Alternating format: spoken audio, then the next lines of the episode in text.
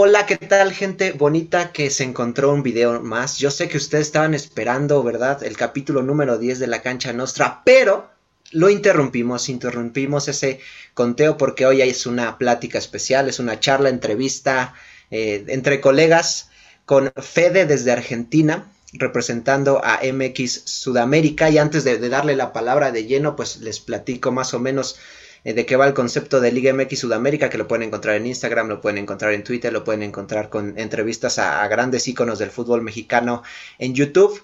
Eh, lo voy a decir así, tú me corriges, Fede, si dije algo más, si le quieres agregar, quitar, poner.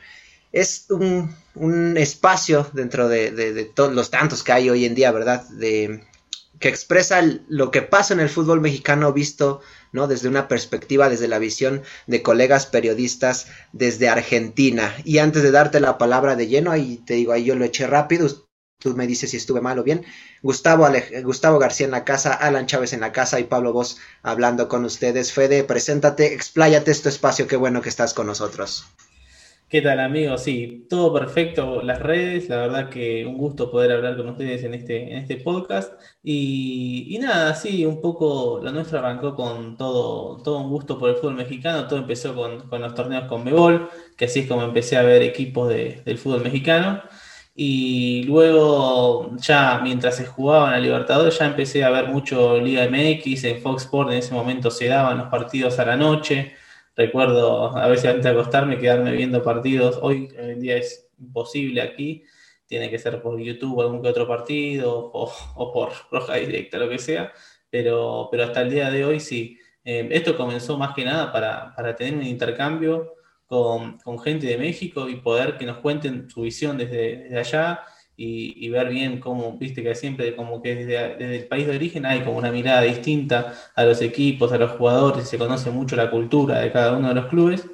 Y, bueno, terminó siendo una locura que, que, se fue un montón de seguidores y un montón de gente, la verdad, que, que se copó de intercambiar ideas y darnos información y eso la verdad que, que para nosotros es, es un gusto día a día.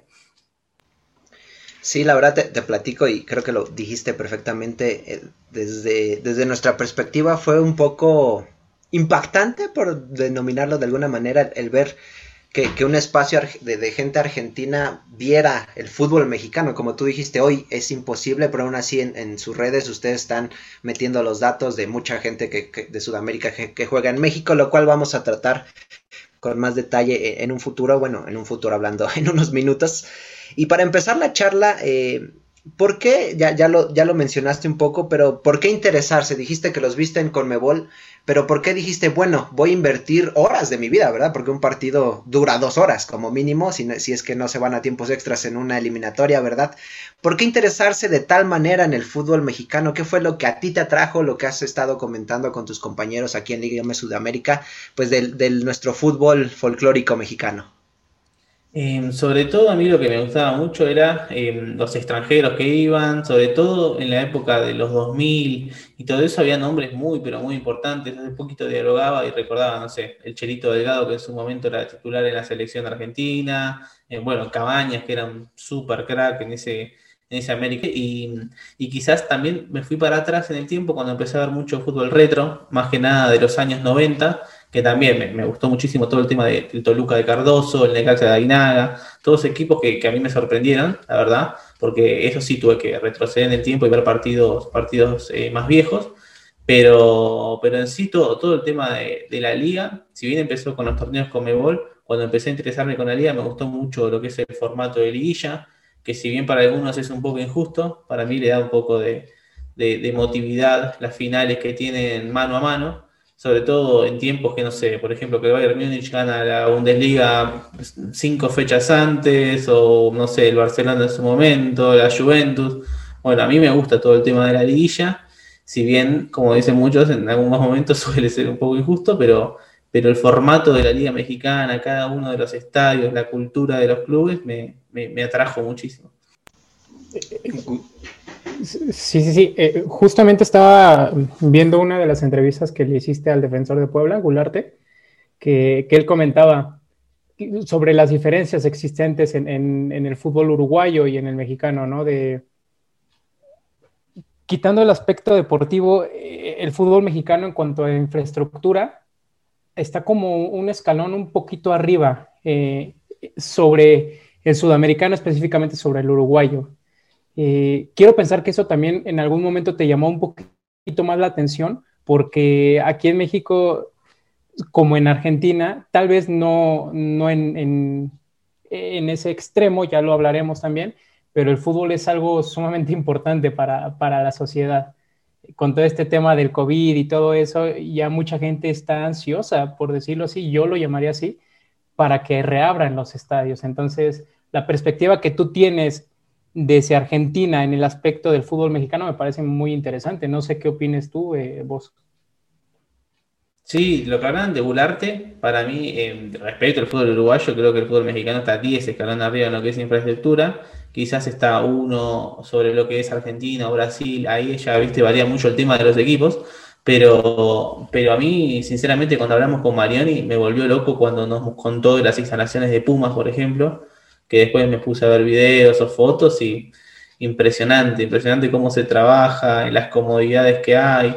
Hace poco también veía un poco las instalaciones de Pachuca. Creo que a mí me vuelve más loco si en algún momento me toca visitar México, recorrer las instalaciones de cada uno de los clubes, los campos de entrenamiento y todo eso, más que los estadios, que en sí obviamente va a ser una locura, que esperemos que estén abiertos, pero, pero sí todo lo que es infraestructura es, es impresionante, todo cómo se manejan los clubes en las redes. Aquí hay como una, una como que todavía le falta un, golpe de horno al fútbol argentino en sí, a que las redes se maneja todo muy, muy, muy cavernícola, digamos, pero pero sí, me parece que en eso México y también la MLS, en lo que es marketing y lo que es, eh, en lo que es redes sociales, se maneja muy, pero muy bien.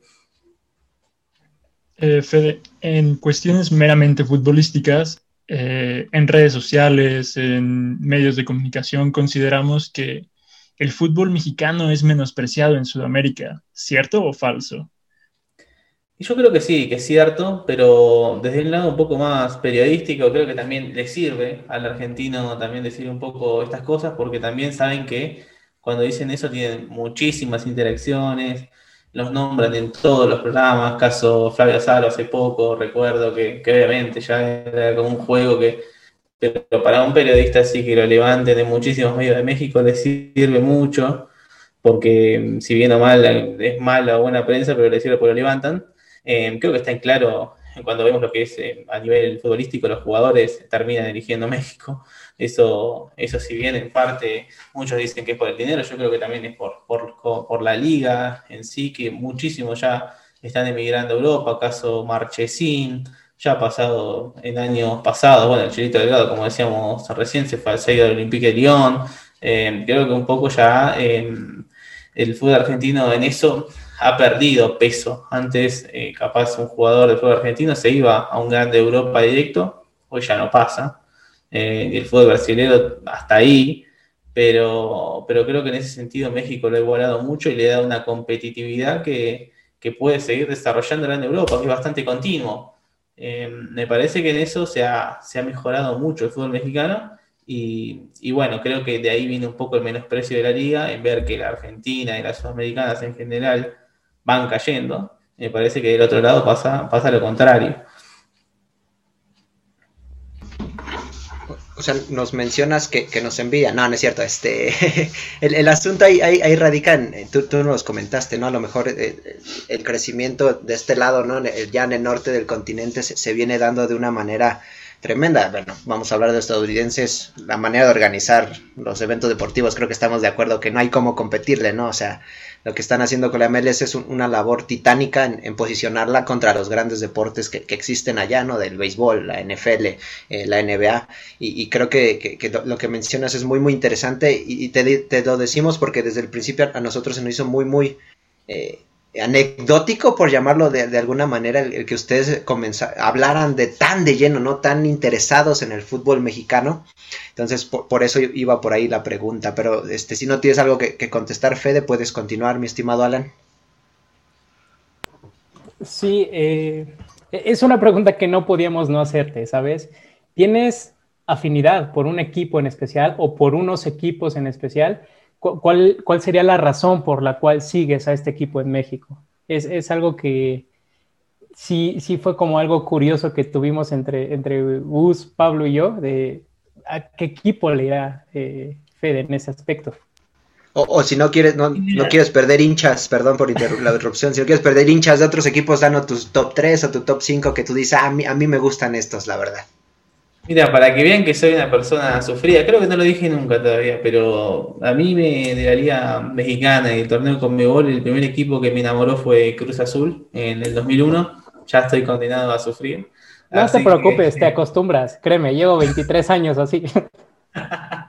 Sí, sí, sí, sí, yo siempre, bueno, a mí me encantó el equipo del 2001 con, con bueno, soy también un admirador de, Paco Palencia, que espero en algún momento poder entrevistarlo. A mí siempre me ha gustado mucho todo, como su forma de juego delantero letal, un delantero que estaba hecho para, la Copa Libertadores. Bueno, en, aquella Copa fue impresionante lo que jugó, siempre me gusta recordar el gol contra Central, el gol en la bombonera.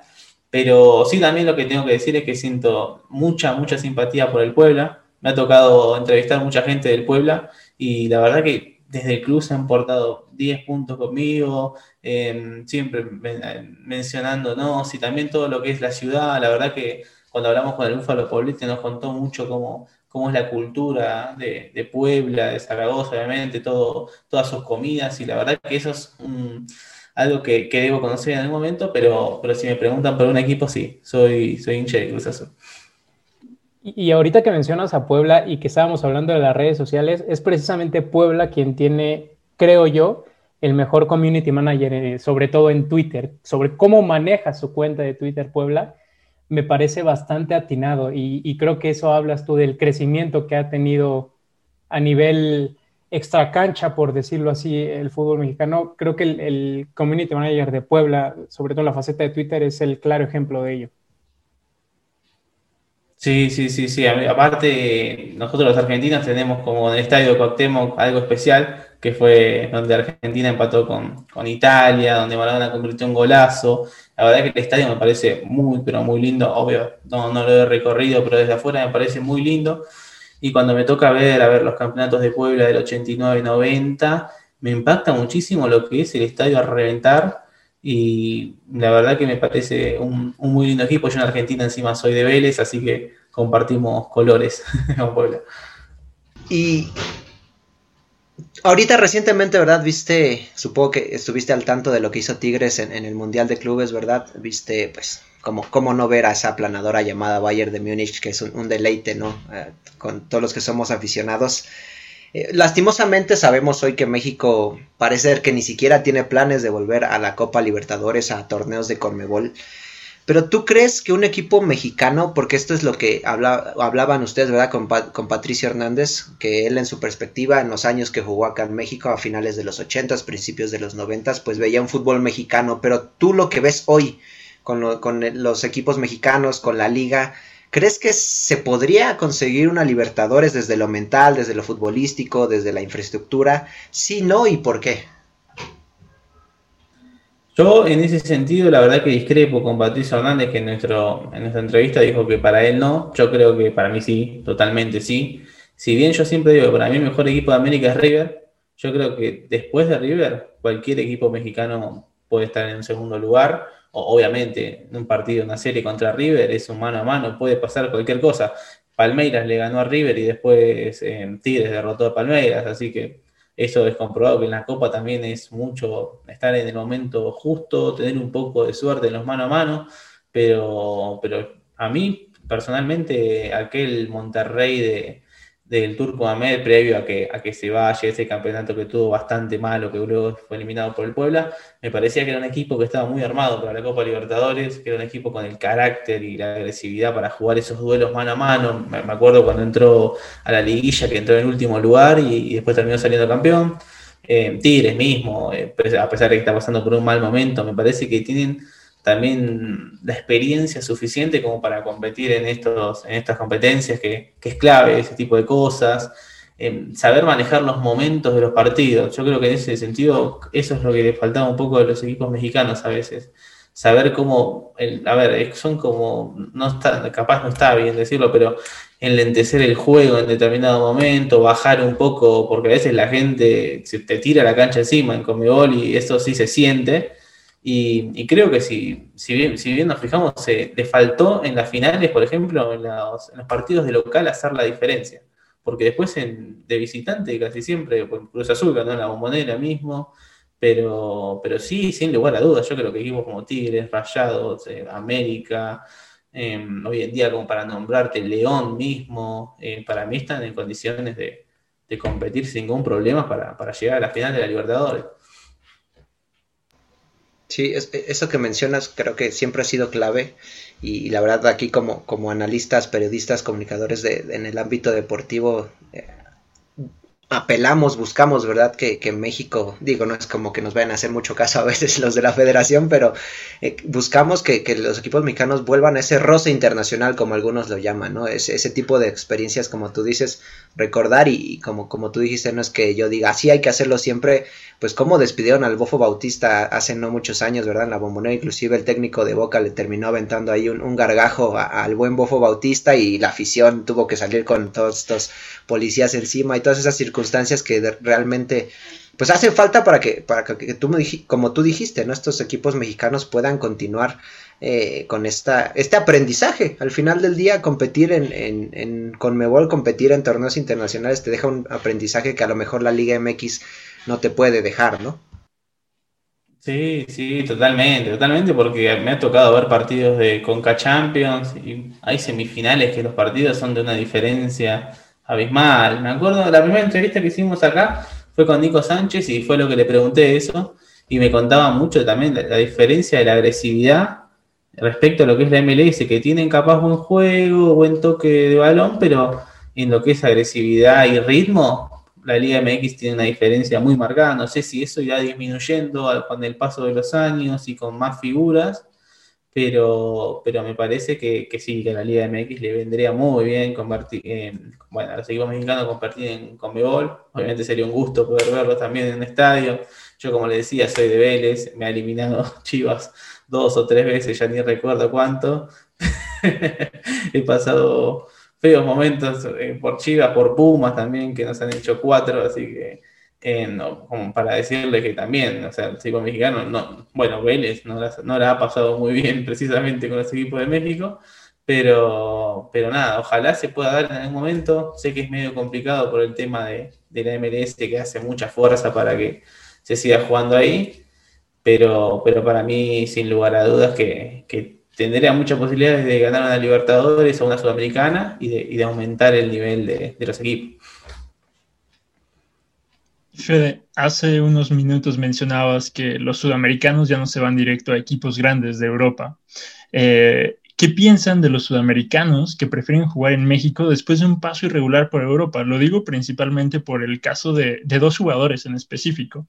De Nico Castillo, eh, salió de la Universidad de Chile, eh, fue a Brujas, fue prestado en Alemania, en Italia, regresó a Chile como préstamo, jugó con, jugó con Pumas en México y explotó, lo que le dio otra vitrina para irse a Europa, a Benfica.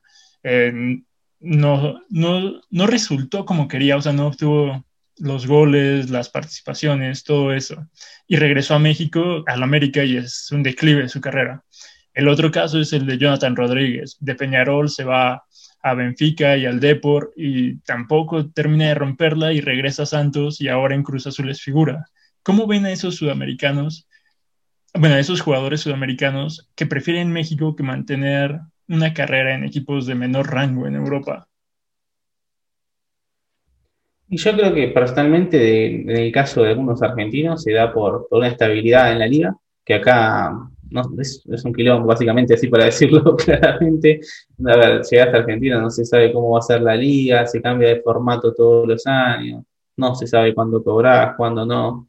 Yo creo que en base a eso también hay, algo muy importante, que es todo el nivel personal de un jugador y en lo futbolístico. Yo creo que varios eh, vienen con, la mentalidad de también poder volver a, Europa haciendo, haciendo un buen papel aquí en México. Creo que, sin lugar a dudas, eh, Jonathan Rodríguez puede volver a Europa después de un gran paso ahora por Cruz Azul y no sé si, si a Europa o, o algún fútbol un poco más exótico, pero, pero si nos referimos a jugadores eh, anteriores o de, épocas pasadas, eh, a mí me sorprendió mucho la cantidad de sudamericanos que se quedan a vivir en México.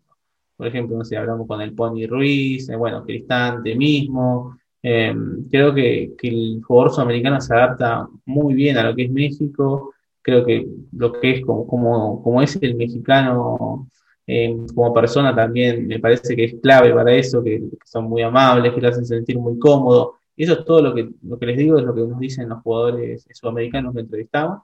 Y, y me parece que en ese sentido esa comodidad eh, también es clave y se va pasando de boca en boca. Hay muchos jugadores que, que, hablan entre ellos, que le dicen que, che, ¿qué onda México? ¿Qué sé yo? Y me parece que, que la mayoría es un buen destino, eh, ya sea en lo futbolístico, ya sea en lo que es el día a día. Y, es algo curioso lo que mencionas, ¿no? Eh, justamente todo este impacto que tienen los, los futbolistas sudamericanos en la Liga MX que no solo se quedan en, sus respectivos equipos.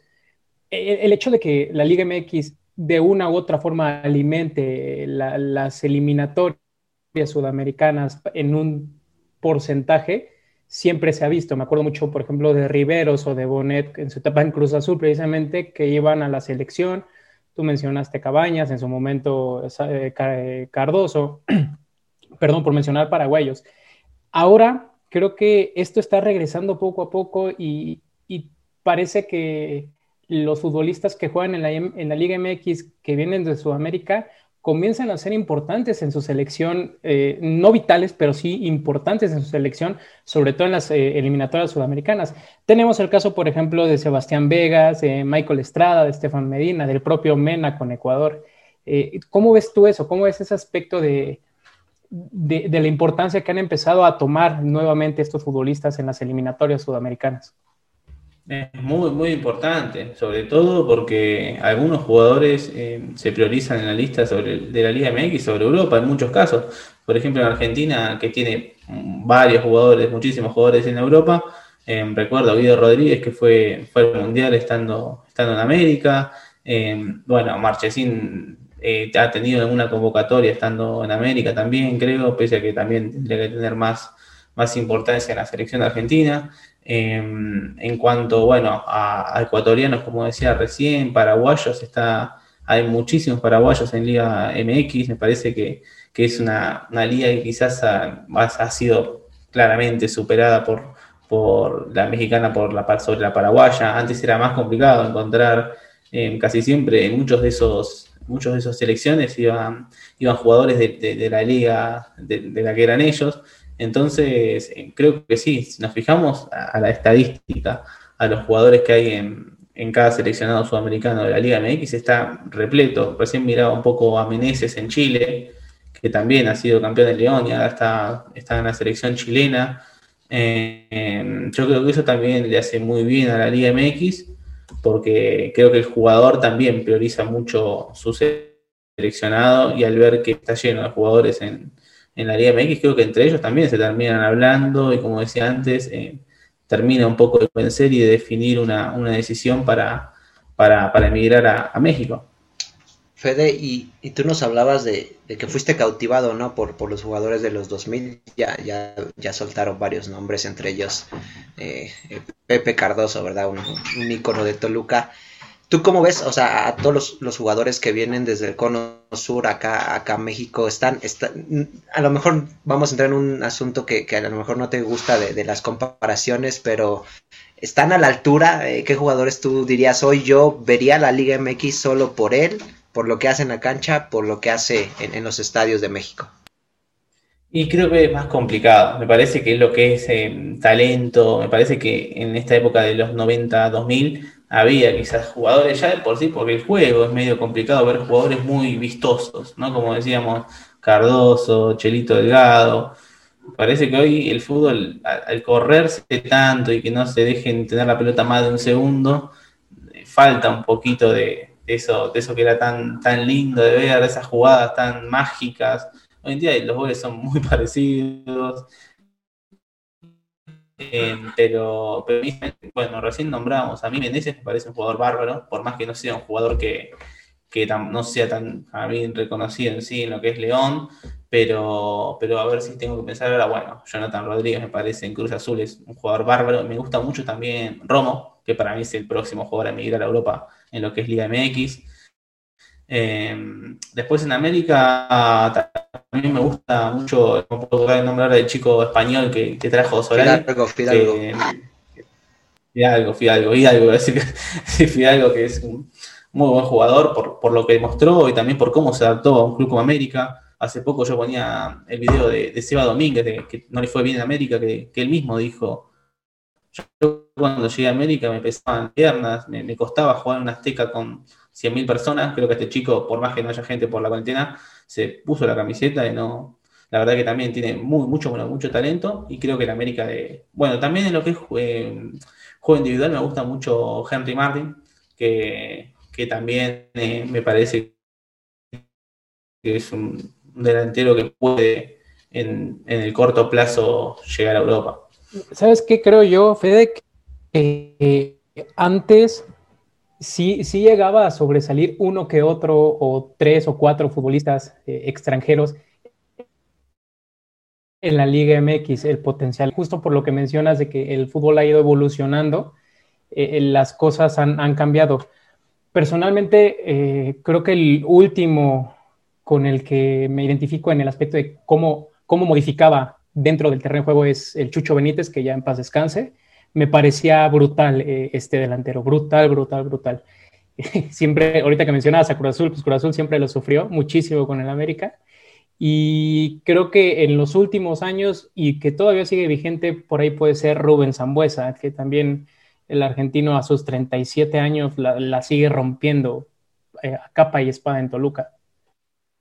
Sí, sí, coincido. Coincido que esos jugadores son, son distintos, que te pueden cambiar el partido en una jugada, en una asistencia. Me parece que se ha perdido un poco ese tipo de jugadores y, me costó cuando me preguntaron encontrar, encontrar uno bien definido, pero me parece que Zambuesa es, es de lo que más se adapta. Ahora mientras hablo estoy tratando de, pensar y de hacer tiempo, pero, pero me cuesta muchísimo encontrar un jugador como, como Rubén Zambuesa, que, que tiene la cancha, que, que ve todo, la verdad que ve todo pero, pero sí, por eso creo que también me metí mucho con el fútbol retro y me gusta descargarme los paquetes de 5 horas y ver, no sé, goles del Pony Ruiz, de Cardoso.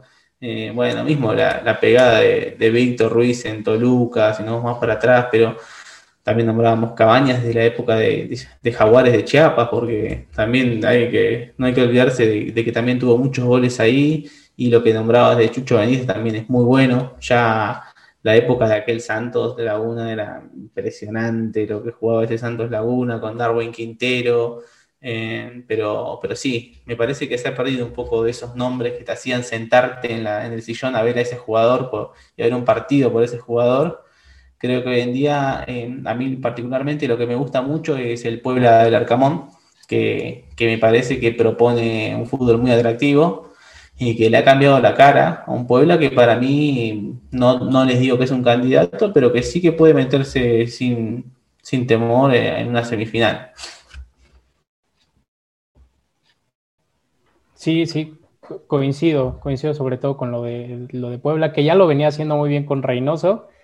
Yo tenía mis, mis dudas sobre el Arcamón, no lo conocía a ciencia cierta, pero ha sorprendido para bien. Y, bueno, el, empate de 4 a 4 contra Toluca el fin de semana pasado lo, refleja.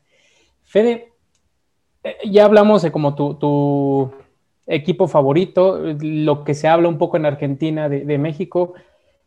¿Podrías como colocar a un equipo por encima del resto del que se hable en Argentina concretamente? O sea, el equipo mexicano del que más se hable, por X o por Y razón. ¿Tienes a uno en específico? Y a mí me parece que del que más se habla por lo que escucho es el América. Si bien está en casi en un mismo escalón que Chivas, me parece, eh, que son los dos más grandes por lo que, por lo que me toca leer, no quiero quedar mal con nadie. Eh, me parece que, América y Chivas es, es de lo que más se habla en México y que lo comparo mucho a lo que es Boca y River aquí en Argentina. Quizás Boca vende un poco más, pero es América. Chivas y River son sus clásicos rivales que también tienen una grandeza muy similar. la verdad es que hemos, hemos disfrutado ¿no? El, agradecerte por otra vez por permitirnos eh, tu tiempo para, para hablar sobre nuestra amada y odiada a veces, ¿verdad? Por, por mucha gente Liga MX y no estoy hablando de, otras personas de otros lados, sino aquí, de aquí mismo de, del territorio mexicano. Y a lo mejor no sé qué tan enterado estés de la selección. Eh, ¿Te gusta la selección? Los nombres que ves hoy en, la mexicana. Eh, los torneos, eh, te gustaría verlos en Copa América, tienes un, que te dices, este chavo sabes que en unos años va a romperla totalmente, o dices, sabes que este es mi ídolo día, día tras día, hablando del presente del fútbol mexicano. ¿Cómo, ¿Cómo, denominarías a la selección? El tema selección, ¿cómo lo ves? A mí lo que me gusta muchísimo de la selección mexicana es el técnico, el entrenador principalmente. Creo que le hemos visto aquí a Martino muchísimo, me parece que han elegido muy, pero muy bien en la federación. No sé qué pasará en el Mundial, pero me parece que México está, está plagado de buenos jugadores. A ver, el Tecatito Corona, estoy esperando a ver a dónde se va ahora del Porto, pero me parece que es el jugador distinto que tiene la selección, que tiene un muy y que, y que esperemos que pueda dar ese, ese salto ese salto siempre tiene, un partido México que lo termina condenando, ya sea en fase de grupos que después el rival en octavos es muy, pero muy complicado, o el partido en octavos como le ha pasado, no sé, con Estados Unidos ya en años pasados, pero me parece que el Tata Martino le puede dar ese salto para mí en, lo que es en carácter y agresividad, pero me parece que sí, que sí consigue, bueno, si se recupera Raúl Jiménez ahora al Mundial va a llegar con, tiempo. Eh, me parece que Laines en Betis sigue sumando minutos y eso es importante porque son jugadores muy, muy encaradores, muy, muy impredecibles que, me parece que esa sorpresa en el fútbol no está, no, se consigue muchos jugadores de esas características. Y, bueno, me parece que si consigue seguir con esta base, me parece que México, sin lugar a dudas, después de lo que está demostrando en amistosos con, con, rivales poderosos, me parece que, que podría, sin lugar a dudas, llegar a unos cuartos de final mínimamente. De los, de los pocos o muchos encuentros que han disputado México y Argentina, eh, ¿tienes algún momento específico que recuerdes, eh, eh, que lo tengas en tu cabeza? Creo que vos y, Gustavo ya tenemos claro cuál es el de nosotros, creo que coincidimos, no sé si sea el mismo el tuyo. Y no me insulten, pero obviamente creo que es el Mundial 2006, aquel bombazo de Maxi Rodríguez. Fue, me había mudado a mi, a mi casa, en la que vivo actualmente, así que nada, fue impresionante, pero creo que también hay que reconocer que México fue un rival durísimo y creo que también México es, eh, Argentina es un poco la bestia negra de México, así como Alemania para Argentina y esos rivales ahí cuando ya venís con ese pasado es complicado, es complicado porque vas mal predispuesto a algunos partidos, creo. Sí, para los amigos que están en YouTube yo lo hacía así porque lo adivinó, apaguen todo y, nos vamos. Eh, Maxi no es muy querido en, nuestro territorio nacional, como tú dijiste, o sea, esa selección de la Volpe es una selección, yo creo que desde la Volpe México no tiene una, un estilo, una estructura tal como la que imprimió en esa selección el bigotón. Pero sí, eh, creo que ha sido de las veces que, de las pocas veces que he llorado de la frustración, porque estábamos ahí, ahí de, irnos a, lo, último y, fue un golazo, ¿verdad? Con, con leyenda Osvaldo Sánchez del Guadalajara, que por lo que entendí no te cae muy bien. Y Fede, eh, pues vamos terminando. Eh, gracias por aceptar. creo que Alan y Gustavo también están conmigo en, permitirnos un, ratito de tu tiempo, o un ratote, a lo mejor ya nos extendimos dos horas y ni cuenta nos hemos dado por, por estar hablando del fútbol mexicano. Y pues no sé si, si quieras agregar algo para, finalizar, mi estimado Fede. No, yo simplemente agradecerles, como les digo, para mí siempre compartir eh, anécdotas, eh, visiones de, lo que es el fútbol mexicano me, sirven un montón, me enriquecen un montón porque ustedes lo han vivido de que han nacido y, creo que en ese sentido, bueno, uno, uno aprende un montón y, creo que agradecido como siempre por, por el tiempo también que, que nos dan ustedes. Liga MX Sudamérica en la casa, en este su podcast, La Cancha Nostra. Estuvo Gustavo García también presente, estuvo Alan Chávez presente y nosotros nos vamos despidiendo, gente. Esperemos que eh, de ahora en adelante todos los que siguen nuestro podcast vayan y, sigan el contenido que tienen para ustedes nuestros eh, estimados colegas desde Argentina. Y pues nada más que agregar, Fede, eh, nos vamos y esperamos que podamos concretar otra plática en un futuro, ya sea en nuestro espacio, en su espacio o en otro espacio que podamos coincidir. Gente bonita, esto fue el primer video especial, la primera charla especial de, de este su podcast y pues nos despedimos. Cuídense mucho y nos vemos en la próxima. Adiós.